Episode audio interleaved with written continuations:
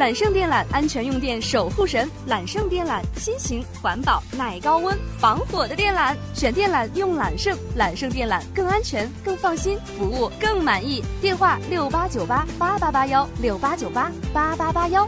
伯福宝是郑州三十一中的地理老师，每次考试结束，他都会打开郑州市学业评价分析报告系统，看一看自己学生每道题的分值统计。第八题吧，这个满分只有四十个人，零分是一百四十多个人，不会做的学生占大部分。这些地方就是我可能出了问题，表现出来是老师的问题。郑州市学业评价分析报告系统是郑州市推行的增值评价的重要载体。在这个系统里，不仅可以诊断学生的成绩，还可以跟踪学生的学业水平，分析薄弱环节，这让老师的教学更加有针对性。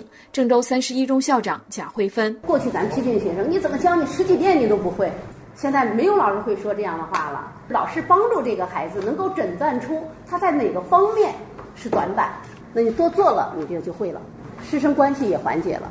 郑州市教育局副局长田宝华介绍说，郑州市从二零一一年起在义务教育阶段推行增值评价，二零一二年在高中学段开始实施。市教育局希望通过测量一定时间内学生的进步幅度，考察学校或教师对学生学业成绩影响，进而实现对学校或教师客观准确的评价。田宝华说，目前只看升学率的评价标准已经不科学了，对学校的评价应该从入口看出口。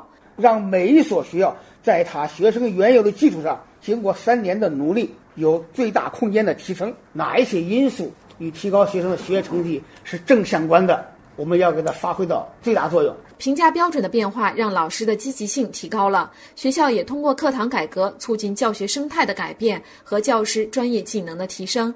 以前相对薄弱的学校，教育教学质量明显提高。郑州五中校长张天佑：如今郑州五中。